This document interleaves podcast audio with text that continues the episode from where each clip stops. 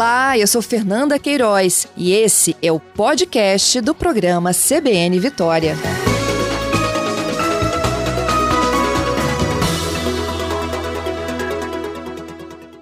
Doutor Henrique, bom dia. Bom dia, Fernando. Estava escutando a outra reportagem do Parasita. Esse país não é para amador mesmo, né? Mas vamos lá. Pois é, né? Quando a gente pensa aí que as coisas estão caminhando para melhorar a saúde para o cidadão, a gente encontra novamente corrupção. Já não chega a pandemia, né, Fernando? O cara ainda se acha no direito de fazer um. Bom, enfim. Pois é, doutor Henrique, ontem então, né, eu alertava os nossos ouvintes com a entrevista com o secretário Onésio de que algumas cidades, especialmente aqui na região metropolitana, vão mudar de cor nos próximos dias ela já estava aí no limite, né? E essa conta é um, é um pouco complexa, mas enfim, ela envolve números confirmados, disponibilidade de leitos. Ontem, inclusive, a disponibilidade de leitos, somando TI e enfermaria, já era superior a 80% no estado, né? Então, as medidas voltam a ser enrijecidas para que as pessoas tenham menos contato. E aí os ouvintes estavam me perguntando o que levou então a essa volta de casos se a gente já vinha num processo de controle. O senhor percebe isso Fernanda, também no seu dia a dia?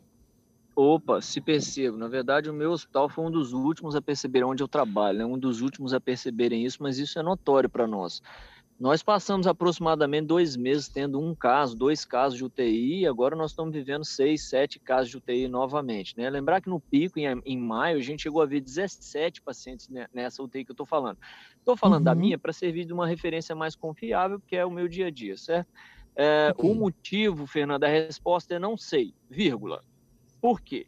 Porque, na teoria, como é uma doença de, de, que passa por contato, isso só se explica pelo contato. E, coincidentemente, né, a época que a gente mais esqueceu da pandemia foi nos últimos 45, 60 dias o que reflete nas internações a partir de 30 dias atrás elas começarem a aumentar. Então, se eu juntar a teoria óbvia de uma doença que é feita por contato, né, passa de um indivíduo para o outro, mais um cenário que na prática está me mostrando que nos últimos 60 dias, 45, nós estamos vendo começar esse movimento de novo, eu acho que a resposta está aí. Mas, assim, sacramentado, alguém que veio e disse assim, é isso? Não, não existe lembrar, Fernando, desculpa, desculpa é, me estender, mas lembrar que a gente já esperava uma segunda onda, certo? Esse é o movimento da doença, isso é comum. A doença chega, todo mundo assusta, sai um de perto do outro, a doença perde força. Quando a gente começa a se acostumar com a ideia de que a doença foi embora ou está indo embora, a gente se aproxima um pouco mais, isso tende a aumentar o número, certo? Mas a gente não imaginava que esse número fosse ser do tamanho que está e a gente está torcendo para esse número não ficar maior do que ele está agora, nem muito menos passar a primeira curva, que foi absurdo, né? Vamos lembrar o pandemônio que vivemos em maio, abril, que foi horrível aquilo. Exatamente. Doutor Henrique, o senhor acha que quando a gente percebeu né, que os casos estavam se acomodando, a população também se acomodou em relação a essas medidas aí de contato? Se acomodou. O Fernando, na verdade, eu torço para que a gente tenha se acomodado. Por que, que eu estou dizendo isso? Porque se a gente se acomodou, encostou em gente que não pegou a doença ainda, e esse indivíduo está parando no hospital, isso é importante, isso é preocupante, mas vai doer menos do que se eu descobrir que isso tudo está acontecendo por reinfecção.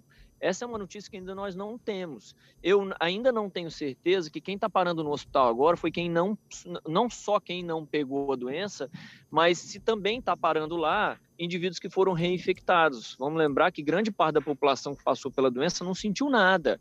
Então, nada me garante que aquele indivíduo que agora está sentindo não tenha passado pela primeira onda sem sentir. Ele pode ter pegado a doença e ter sido assintomático.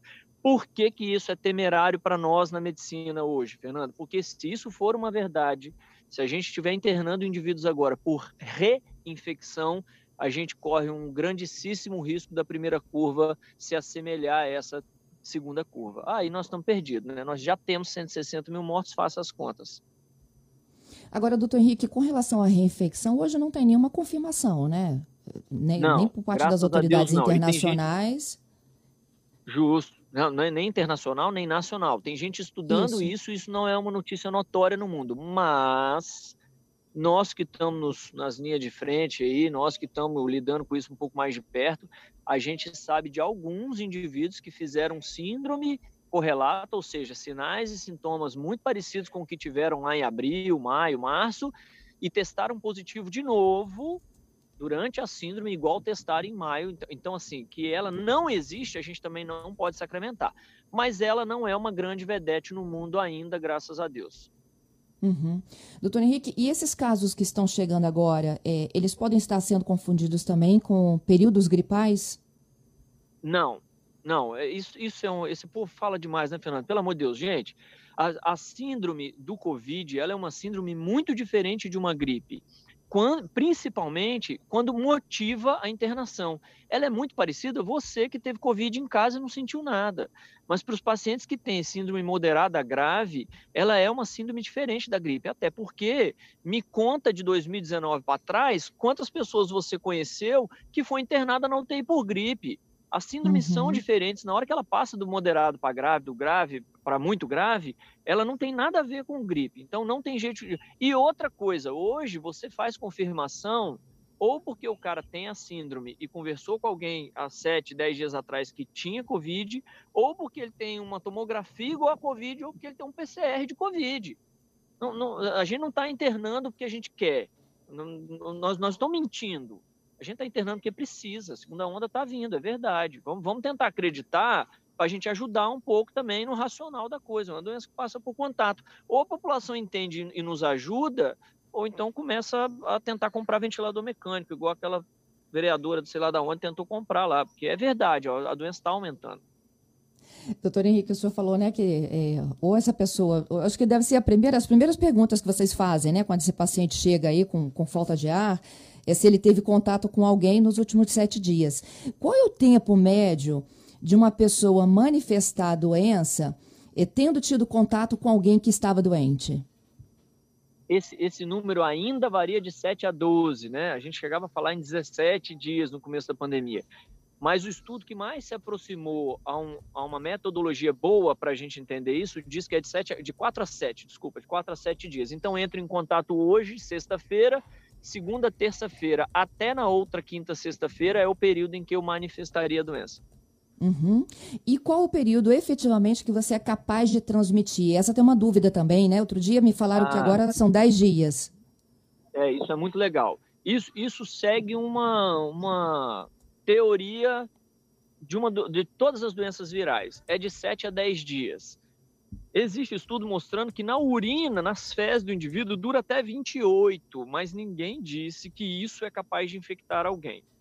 Mais de 7 a 10 dias. Por isso, Fernando, que a gente dá 14 dias de afastamento. Meu filho fica que é uma margem de segurança. de todo mundo. Exatamente. Entendido. Então, o melhor do, do, do, dos mundos aí, por exemplo, esses, é, todos esses candidatos também que tiveram sintomas, é que eles possam voltar à campanha 14 dias, então, depois dos sintomas.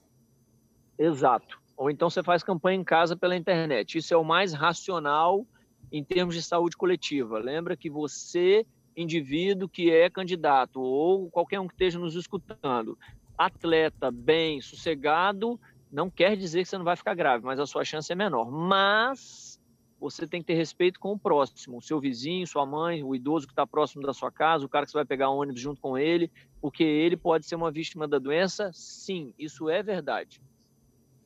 Entendido. E agora é a reta final mesmo, né, doutor Henrique? Então, a gente imagina que essas interações vão estar muito presentes e vale o seu recado e seu alerta de que é uma reta final para ficar e movimentar as redes sociais. O próprio TRE ontem atualizou a resolução dele, proibindo essas caminhadas, passeatas e comícios, aglomerações de um modo geral, para todo o Espírito Santo, né, em virtude desse surto envolvendo candidatos e a Covid-19.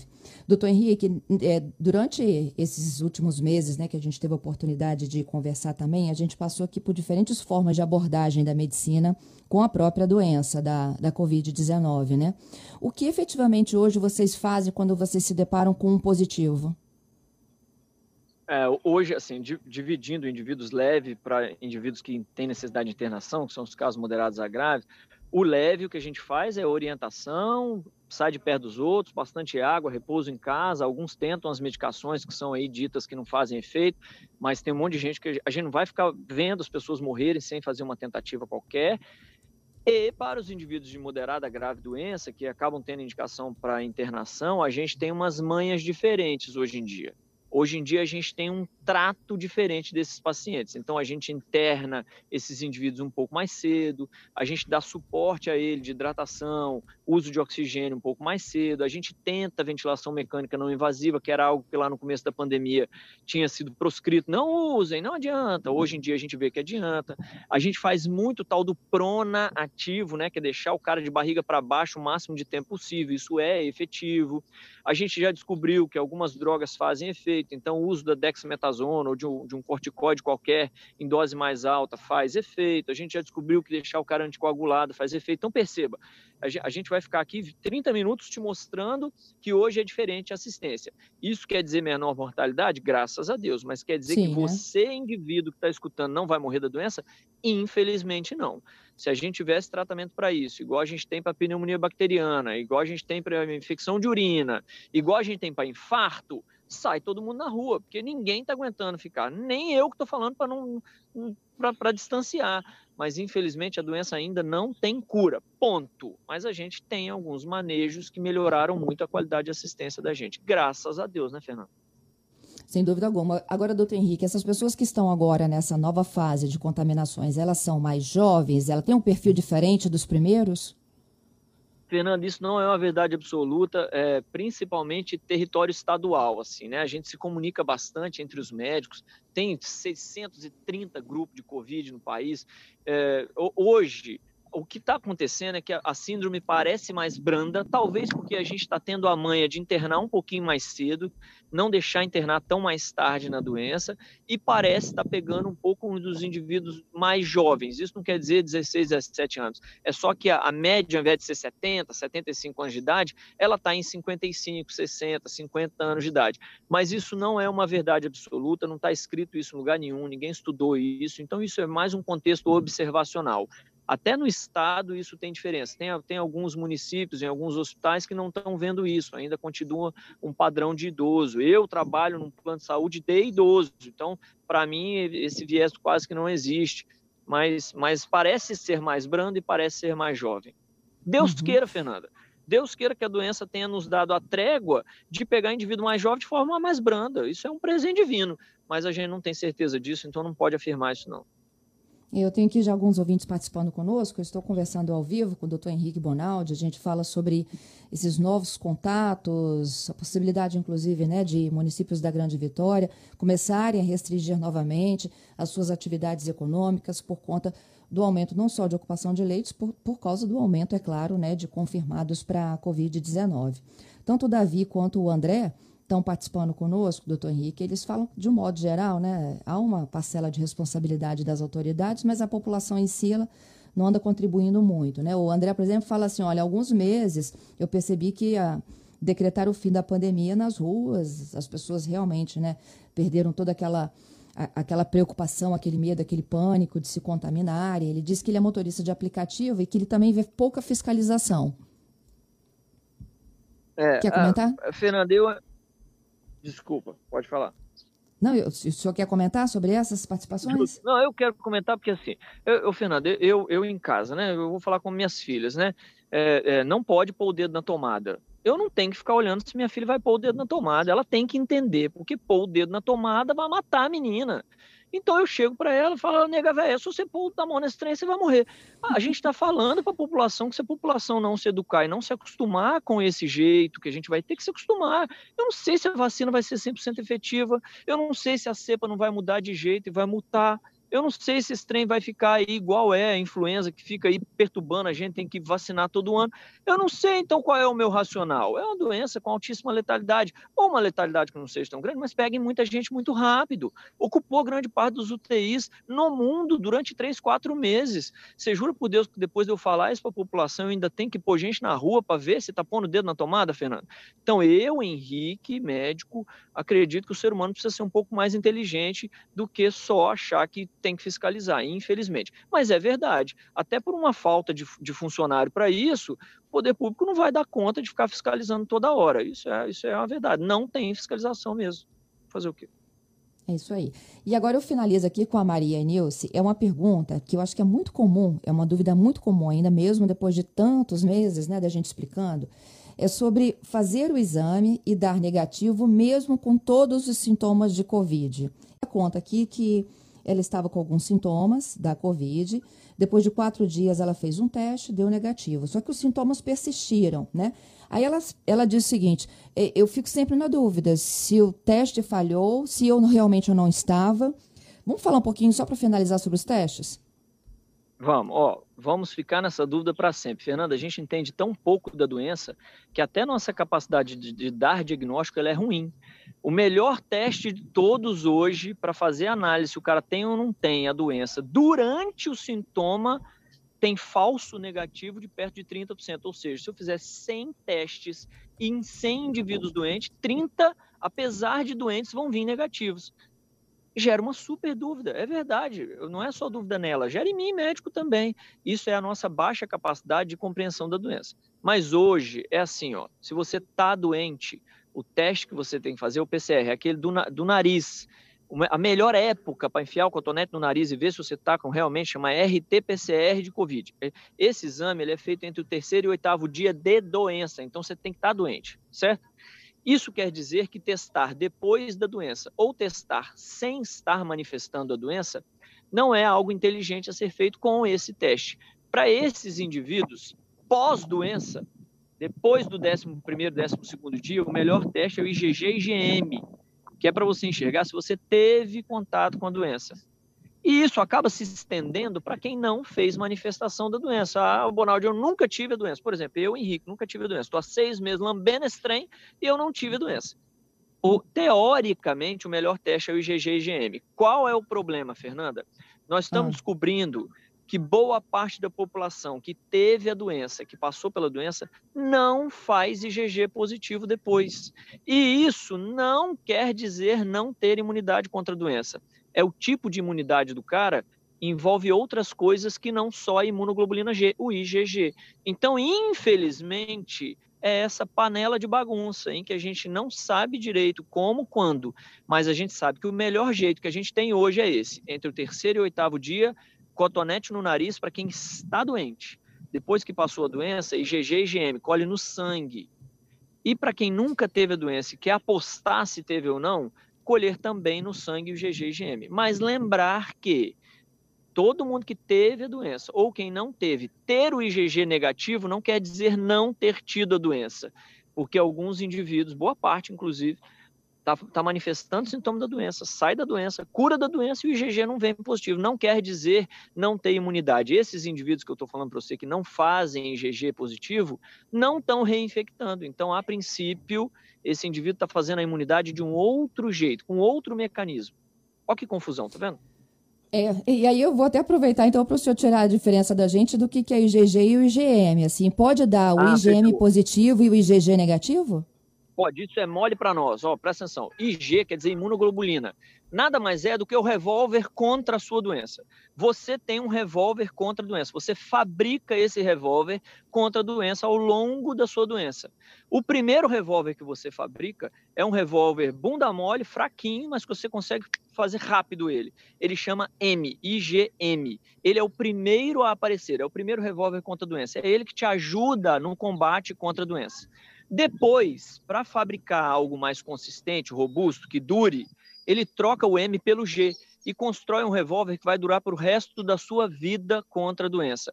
O IgG, ele é uma memória, é como se fosse um codificador. Na hora que você entrar em contato de novo com o vírus, daqui 10 anos, esse IgG vai sair lá da toca dele vai falar: opa, peraí que eu vou produzir um monte de IgM de novo para combater você, que eu já te conheço. É basicamente isso. M é para suportar a doença daquele momento. G é uma molécula de memória, ela vai ficar guardada no seu corpo para você não demorar muito tempo para fazer o revólver contra a doença. Uma vez que você entra em contato de novo daqui para frente, em segundos, o M é fabricado novamente por estímulo do G. É mais ou menos isso. Entendido, gente. Olha só, eu vou compartilhar contigo aqui, Henrique, os nossos ouvintes, porque é, assim, a tua linguagem facilita muito a compreensão de um modo geral, né? E a Jaqueline que está falando assim, olha, amando as suas explicações, viu, Henrique? Simples, direto, objetivo, o médico tem que ser assim. É, o Wagner, ele está dizendo o seguinte: é, a fórmula é exatamente essa do doutor Henrique: toma choque quem quer. E eu não quero tomar choque, então ele continua se preservando. O Augusto Pacheco está dizendo: Henrique é genial, uma linguagem super coloquial para todo mundo entender qual é a receita do médico, não é isso? É, tem o André. O André está falando o seguinte: excelente, doutor Henrique, suas respostas são 100% coerentes. Eu acho que todo mundo tem que entender exatamente como é que funciona. E o Eduardo dizendo por mais médicos como o doutor Henrique. Doutor Henrique, viu? Benza a Deus, benza a Deus. Ô, Fernando, deixa eu, deixa eu fazer um adendo aqui, se você Pode. me permite, coisa rápida. É, eu, a gente não está em Nárnia, né? Nós não estamos no, no, no, Alice, no País das Maravilhas. É verdade, nós vamos ter que sair para trabalhar, nós não aguentamos mais ficar dentro de casa, as crianças estão agarradas no ventilador, é verdade, ponto. Então, meu irmão, não dá um tiro no pé, filhão sai de máscara, sai distanciando os outros, escolhe um momento melhor para você ir na praia, minha senhora. Senão, o que nós vamos viver é o é governador indo na, no, no, jornal e falando para você assim: fecha seu comércio, minha filha. Pelo amor de Deus, gente, usa inteligência. É um tiro no pé a gente achar que essa carta de euforia ela está completamente assinada. Ela não está sai devagar, com calma, em horários melhores. Tem jeito da gente conseguir manter saúde mental e tudo mais. Se não, fecha escola. Esses meninos vão voltar para dentro de casa. E, e, e, eu não sei minhas filhas lá não. Eu vou dar ela para alguém se vocês não me ajudar. Ué, vamos, gente, pelo amor de Deus. Não, dá, dá nada para ninguém, não, doutor Henrique. Deixe suas filhas quietas aí.